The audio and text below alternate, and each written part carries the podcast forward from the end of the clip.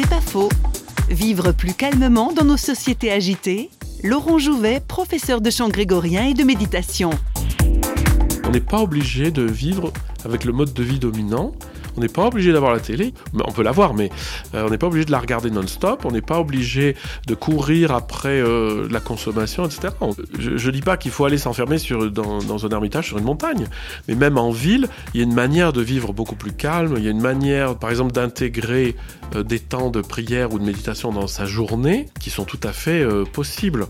Il faut changer de manière de vivre en, se disant qu'est-ce qui est le plus important?